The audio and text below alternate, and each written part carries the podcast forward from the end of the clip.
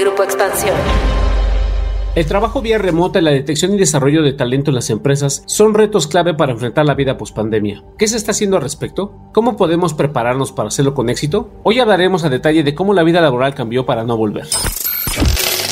Cuéntame de economía. La actualidad de la vida económica de México y el mundo sin tanto rollo. Cuéntame de economía.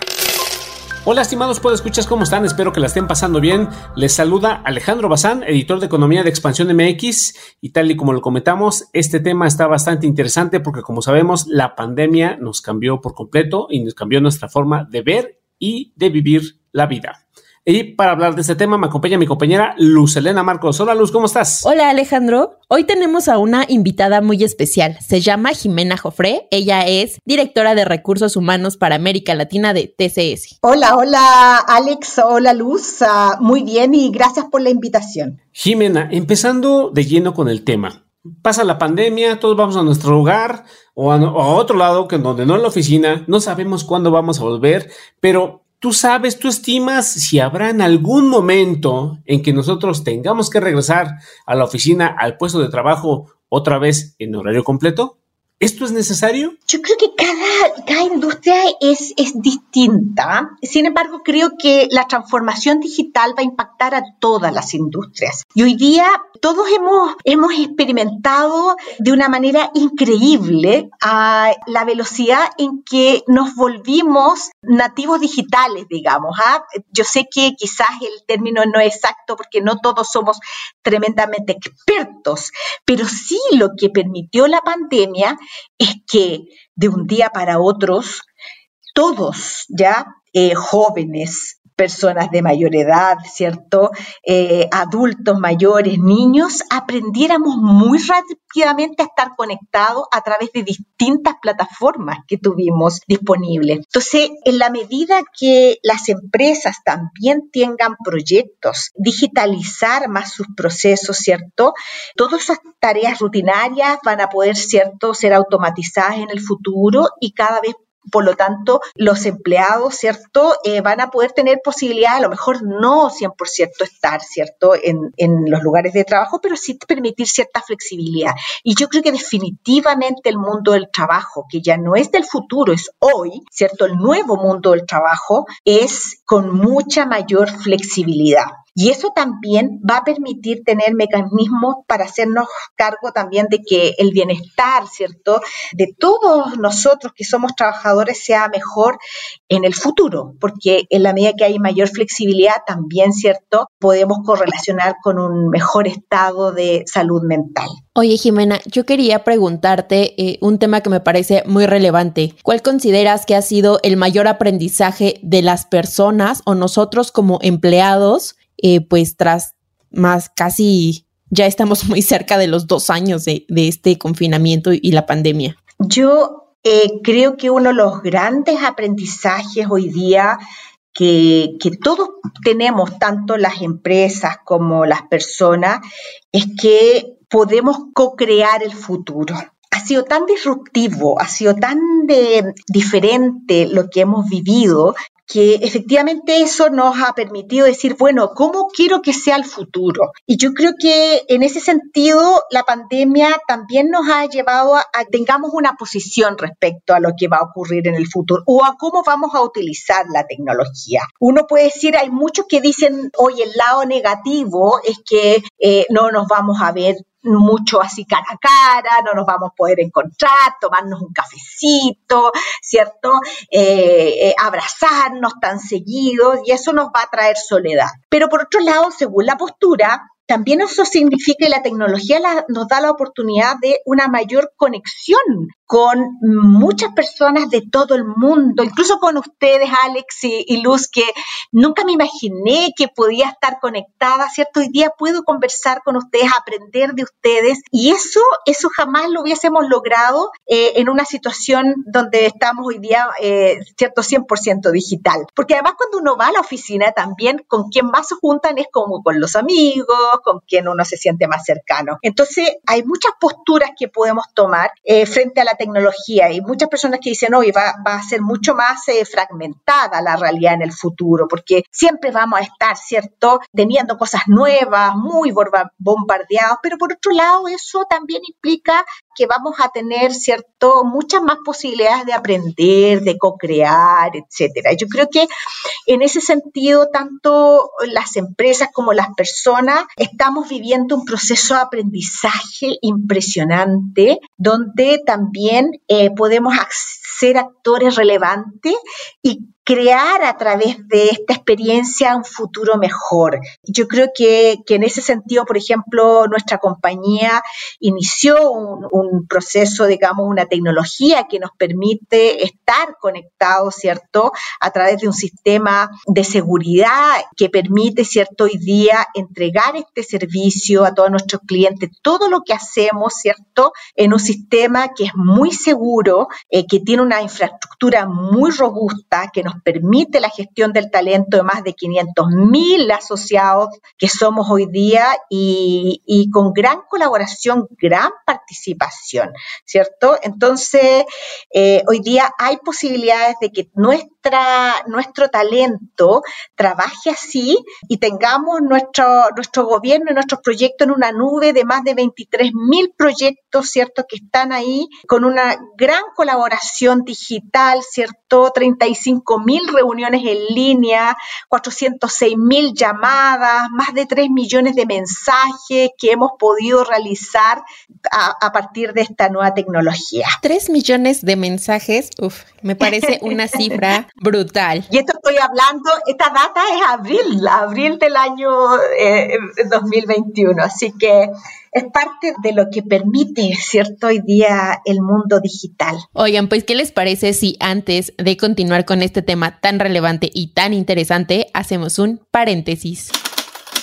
Paréntesis. Series, documentales, libros, películas, música, videos, exposiciones, foros y mucho más, pero siempre de economía. Viva el socialismo es un compendio de las columnas del economista Tomás Piketty, publicadas entre 2016 y 2020 en el diario francés Le Monde. Son 54 crónicas distribuidas en tres partes o capítulos del libro, entre las que destacan Viva el populismo, por otra globalización, desigualdad social entre hombres y mujeres, el impuesto sobre la fortuna en América, qué es una pensión justa, evitar lo peor y reconstruir el internacionalismo, esta última publicada el 14 de julio del año pasado. Las columnas reflexionan sobre el socialismo participativo y cómo éste se concretará hasta que los ciudadanos cuenten con herramientas para organizar su vida colectiva. También llega a explicar los factores detrás de acontecimientos internacionales como el Brexit y el crecimiento de China y por supuesto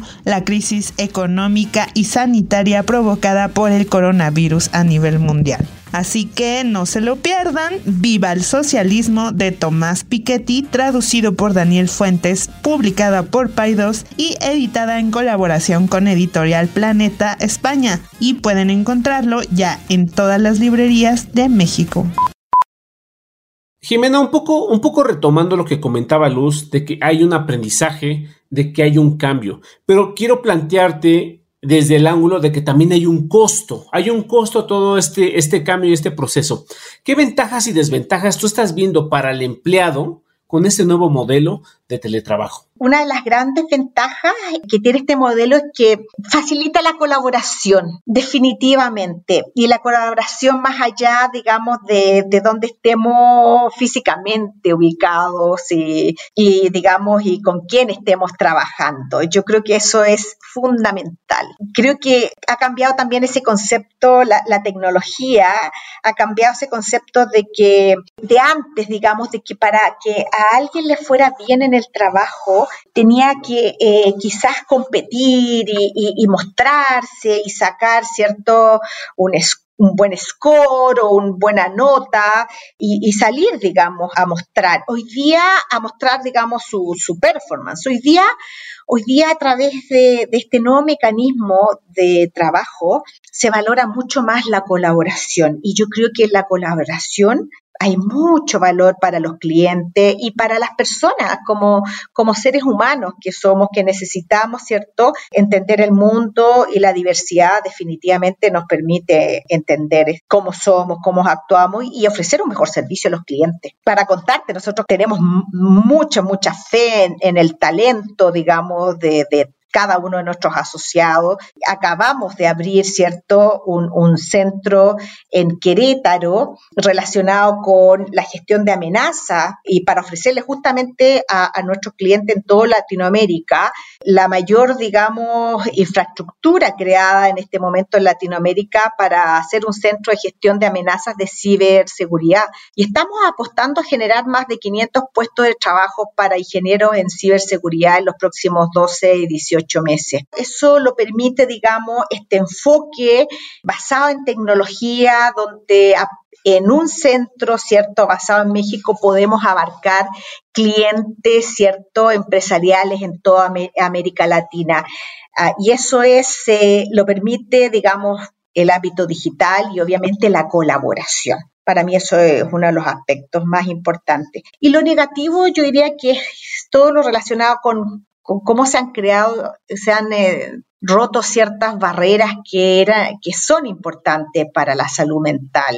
El mix de estar en la casa de la familia, a veces muchas familias con niños, la educación, yo creo que esas barreras definitivamente han creado niveles de estrés, digamos, altos, eh, el que sean hoy día mucho más... Ah, más eh, débiles eh, esas, esas barreras. Definitivamente es algo que, tenemos que preocuparnos en el futuro. Oye, Jimena, y hablando como de esta preocupación que deben tener, pues nosotros como empleados y eh, pues también los empleadores, ¿no? ¿Cuáles consideras que son las modificaciones que se deben hacer en nuestra casa, nosotros como empleados, para tener un espacio de trabajo ideal? Creo también bien importante considerar también eh, lo que hace a cada persona sentirse, digamos, cómoda, productiva. Eh, obviamente que hay aspectos que son fundamentales, digamos, en términos de que obviamente idealmente que, sea un espacio dedicado para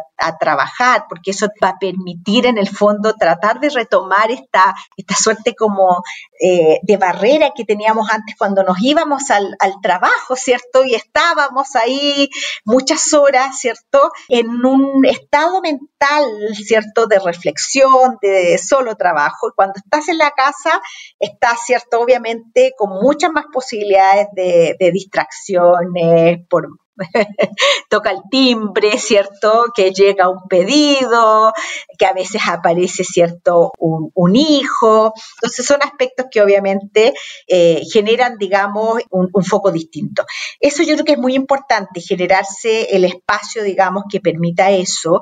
Sobre todo, digamos, hacer ejercicios eh, también es muy importante. Eh, es muy importante hacer elongaciones, hacer todos los ejercicios ergonómicos que nos permitan también mantener un estado de, salud, ¿cierto? Eso es muy importante. Y, y obviamente tener rutinas, eh, como cuando íbamos al trabajo, cuando, ¿cierto? Uno se levantaba, ¿cierto? Después eh, tomaba un auto, llegaba al trabajo y tenía cierto horario para almorzar, cierto horario a veces para tomarse un café, eh, conversar con sus, digamos, más cercanos en, los trabajos.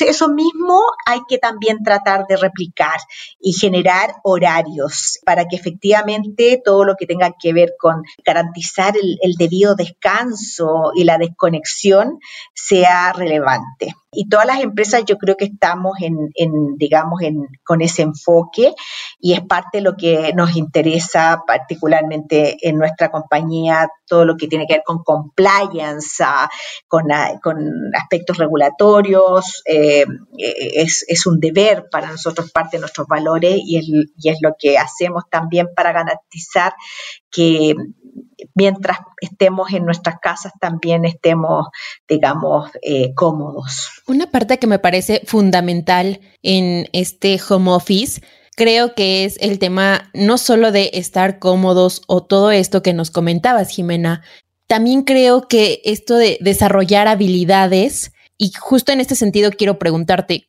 ¿qué deben hacer las empresas para que siga desarrollándose ese talento aún eh, trabajando de vía remota? Uy, me encanta tu pregunta, Luz. me encanta porque también creo que esta nueva normalidad que ya llegó y, llegó para quedarse, también implica que todos nosotros hagamos un cambio en la manera en que eh, vemos nuestra formación. Eh, me, acuerdo, me acuerdo también que antes se pensaba mucho que los seres humanos teníamos una, un desarrollo como en tres silos, por decirlo de alguna manera. Uno que era la, digamos, eh, la educación, la etapa de la educación, después venía como una etapa de familia y después venía como la etapa del retiro. Obviamente eso ya no está actualizado. Y, lo más importante, yo diría, porque todas esas etapas han tenido cambios, ¿ya? Todas. Pero la que me voy a referir ahora específicamente es la eh, asociada a educación. Hoy día el aprendizaje es un proceso permanente y además la tecnología permite que sea permanente. Entonces, nosotros debemos pensar en, cómo vamos mejorando nuestras, nuestros skills, nuestras competencias en el futuro. Y yo creo que las empresas, y particularmente porque es la realidad que nosotros, digamos, vivimos eh, en nuestra compañía. Nuestra compañía, al ser tecnológica, ofrece herramientas eh, tremendamente vanguardistas para que todos nuestros eh, empleados puedan, digamos, eh, estar entrenándose permanentemente y a partir de eso generar una identidad, ¿cierto?, eh, de lo que soy en términos de mis capacidades, ¿cierto?, mi potencial, que la empresa me conozca y obviamente hacer un desarrollo de carrera a partir de eso va a haber mucha más especialización en el futuro, ¿ya?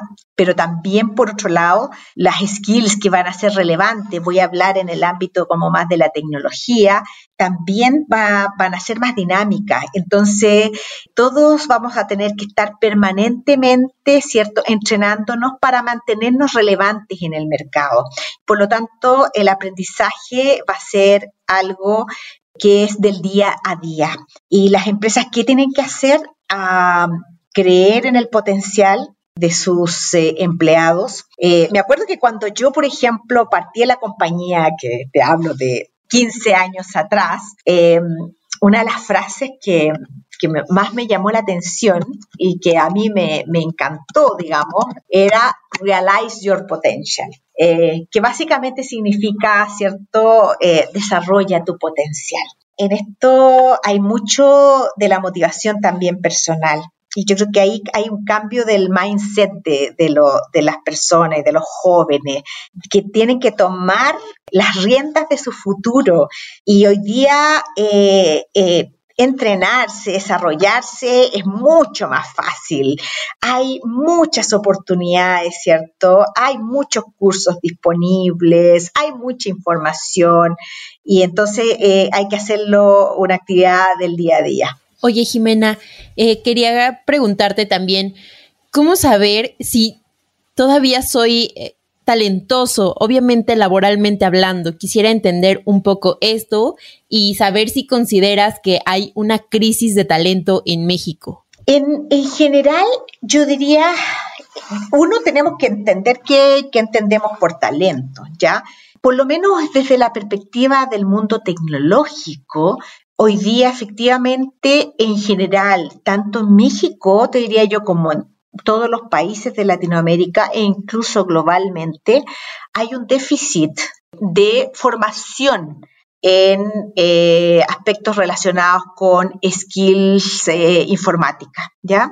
Y eso obviamente que es una realidad. Y lo que hacemos nosotros como, como compañía, digamos, es eh, trabajar con, múltiples, digamos, socios que nos permitan, ¿cierto?, generar un cambio en, en, la mentalidad, ¿cierto?, de los jóvenes que están eligiendo carreras y que entiendan, ¿cierto?, y vean en, en, el mundo tecnológico una eh, posibilidad de desarrollar, ¿cierto?, su talento. Eh, hoy día nosotros tenemos alianzas con múltiples universidades, vamos a las universidades a eh, mostrar lo que significa trabajar en una empresa tecnológica, eh, contactamos también a muchas jóvenes universitarias para mostrarles que también, ¿cierto?, pueden y, deben estar en las carreras que, están asociadas más a tecnología, que nada, digamos, puede eh, de tener sus aspiraciones en este tipo de carrera.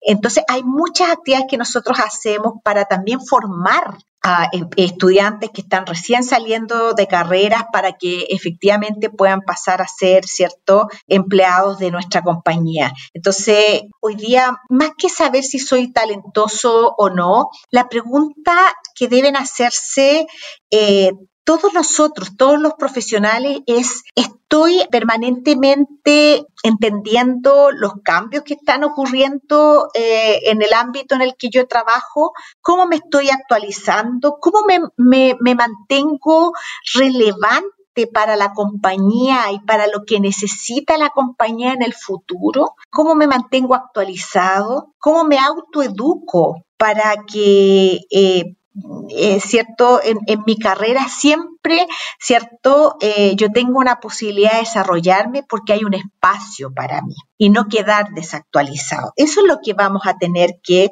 enfocarnos en el futuro.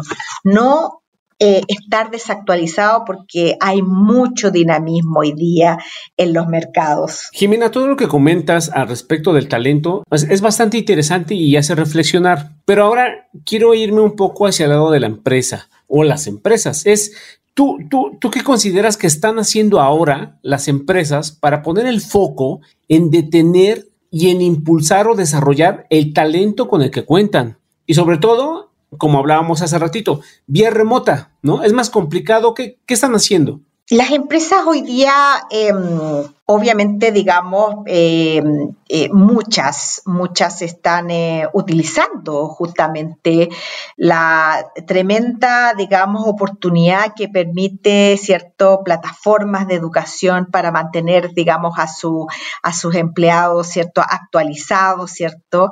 Incluso, digamos, hoy día hay, dos conceptos que se están utilizando mucho, porque uno es el upskilling, que es cuando, ¿cierto?, mejoro mis competencias y otras veces tú necesitas hacer un reskilling, que es eh, cambiarte, digamos, o agregar una competencia que tú no tenías. Entonces, eh, hoy día, digamos, las, compañías están, digamos, eh, enfocándose mucho en facilitar, digamos, estos procesos de aprendizaje. Hay muchas plataformas disponibles y, obviamente eh, cada vez más eh, es más fácil eh, realizar estos entrenamientos de manera virtual. yo en realidad veo y soy muy optimista que efectivamente esto va a traer muchas oportunidades en términos de formación. y como dije anteriormente, es un, es un tema que las compañías están promoviendo y que yo creo que todo el desarrollo digital lo va a permitir promover y cada vez va a ser más fácil, más accesible. Entonces, si hay compañías que hoy día no lo tienen en muy corto plazo, yo eh, eh, pronostico que, va a estar disponible, digamos. Y efectivamente, digamos, por otro lado, el ingrediente de que también todos nosotros entendamos, ¿cierto?, que ya eh, esta nueva manera de entrenarnos llegó para quedarse, que es eh, entrenarnos digitalmente también. De esta forma cerramos este interesante episodio. Jimena, muchísimas gracias por esta entrevista. ¿Tienes algún dato de contacto o algo en el que los podescuchas puedan escribirte, ponerse en contacto contigo? Para cualquier contacto, nosotros estamos encantados de poder eh, darles mayor información, orientación. Eh, solo nos deben escribir a arroba tcs-bajo Latam. Muchísimas gracias, Jimena. Ya saben a dónde ponerse en contacto. Y bueno, antes de despedir este podcast, ¿qué les parece si escuchamos el Cuéntame tus dudas de esta semana? Cuéntame tus dudas. Tú preguntas, nosotros te contestamos. Hola, ¿qué tal? ¿Puedo escuchas? Bienvenidos al Cuéntame tus dudas de esta semana. En esta ocasión, a través de Twitter, arroba nos hizo llegar la siguiente pregunta. ¿Qué fondos éticos de inversión existen en México? Nosotros le preguntamos a Luis González, director de inversiones en Franklin Templeton México, y a Pablo Bernal, quien es Head of Wealth Management Business Development en Vanguard. Pongan atención. Los fondos éticos no son nuevos eh, y a lo largo de la historia han recibido varios nombres. Actualmente eh, la mayoría de las inversiones éticas caen dentro de eh, la etiqueta ASG o que bueno, por sus, por sus siglas significa ambiental, social y de gobernanza, es decir, fondos que se preocupan por el medio ambiente, por el desarrollo social y porque la gobernanza en una empresa sea la adecuada. En México eh, hay ahorita pocos fondos con características de ASG eh, y la mayoría se centra en la primera letra de, este acrónimo, ¿no? En la parte ambiental. Es decir, empresas que se han comprometido o que tienen ciertas características eh, de, para cuidar el medio ambiente, ¿no? Eh, la mayoría son de carácter eh, riesgoso, es decir, eh, invierten más en equity o en acciones, dado que el mercado de bonos con características ASG, si bien ha ido creciendo, pues todavía es un poco reducido y es complicado diversificar un portafolio con solamente fondos o con solamente bonos de, con características éticas. Una es invertir en fondos que tienen criterios de inclusión de ASG. ¿Qué quiere decir esto de inclusión? Es decir, son inversiones proactivas o fondos que invierten de manera proactiva en ciertos sectores o compañías que tengan un mejor perfil de ASG. Es decir, puede ser en empresas, por ejemplo, de energías limpias, ¿no? Que se dediquen a producir energías limpias. Esto sería una, una inversión de inclusión, ¿no? Es decir, que estamos buscando incluir ciertas empresas de ciertos sectores que, tienen criterios ASG favorables. Hay otra opción, que es la, opción de exclusión. Y estos serían fondos que de un universo de compañías buscan eliminar o excluir ciertos sectores, ciertos subsectores, incluso empresas de ciertos países eh, que no cumplan con criterios ASG. Te diría que esta es la manera en que Vanguard eh, construye sus fondos de inversión. Es decir, busca excluir emisoras que no cumplan con estos criterios de, la muestra. ¿Y cuáles pueden ser estos criterios de los que hablamos? Eh, pues podría ser, por ejemplo, energías no renovables, ¿no? No, no invertir en empresas que se dedican a energías fósiles, energías nucleares. Eh, pueden ser empresas que se dedican al vicio, ¿no? A, negocios de vicio como tabaco, alcohol, entretenimiento para adultos, pues eh, muchos de estos fondos buscan excluir estas emisoras. También eh, empresas que se dedican a armamento, ¿no? A, producción de armas y venta y distribución de armas, o que tengan controversias eh, de corrupción, controversias de derechos humanos o controversias laborales. Por ejemplo, la ONU publica una lista de emisoras que han tenido este tipo de controversias, ¿no? Ahora, ya entrando de lleno a qué productos hay disponibles en México, te diría que hay dos opciones. Una son los ETFs o ETFs en inglés, eh, que son fondos que cotizan en el mercado, Exchange Traded Funds en inglés, eh, que tienen filtros de ASG, como los que ya mencioné, y estos están listados en el Sistema Internacional de Cotizaciones de la Bolsa, entonces pueden ser adquiridos por inversionistas locales eh, vía su casa de bolsa. También hay algunos, eh, hay por ahí algún ETF local, ¿no? De, emisoras mexicanas, de acciones mexicanas, que está compuesto por criterios ASG, ¿no? Que excluye estas emisoras que ya mencionamos. Y la otra opción, la segunda opción, son los fondos mutuos las, operadoras de fondos en los últimos meses y años han estado eh, listando fondos mutuos, fondos de inversión, que eh, siguen criterios si es ASG, que, siguen criterios eh, para excluir estas emisoras. Y estos fondos de inversión suelen utilizar ETFs a su vez o, o bien acciones en directo, y buscan simplemente tener una cartera que no incluya este tipo de, emisoras. Que, ya mencionamos, emisoras que no cumplan con los criterios ASG. Estos fondos de inversión, quizás para terminar, eh, son, son eh, pues, construidos y administrados por las operadoras en, México, ¿no? Muchas de ellas pertenecientes a grandes grupos financieros eh, que tienen además otros negocios.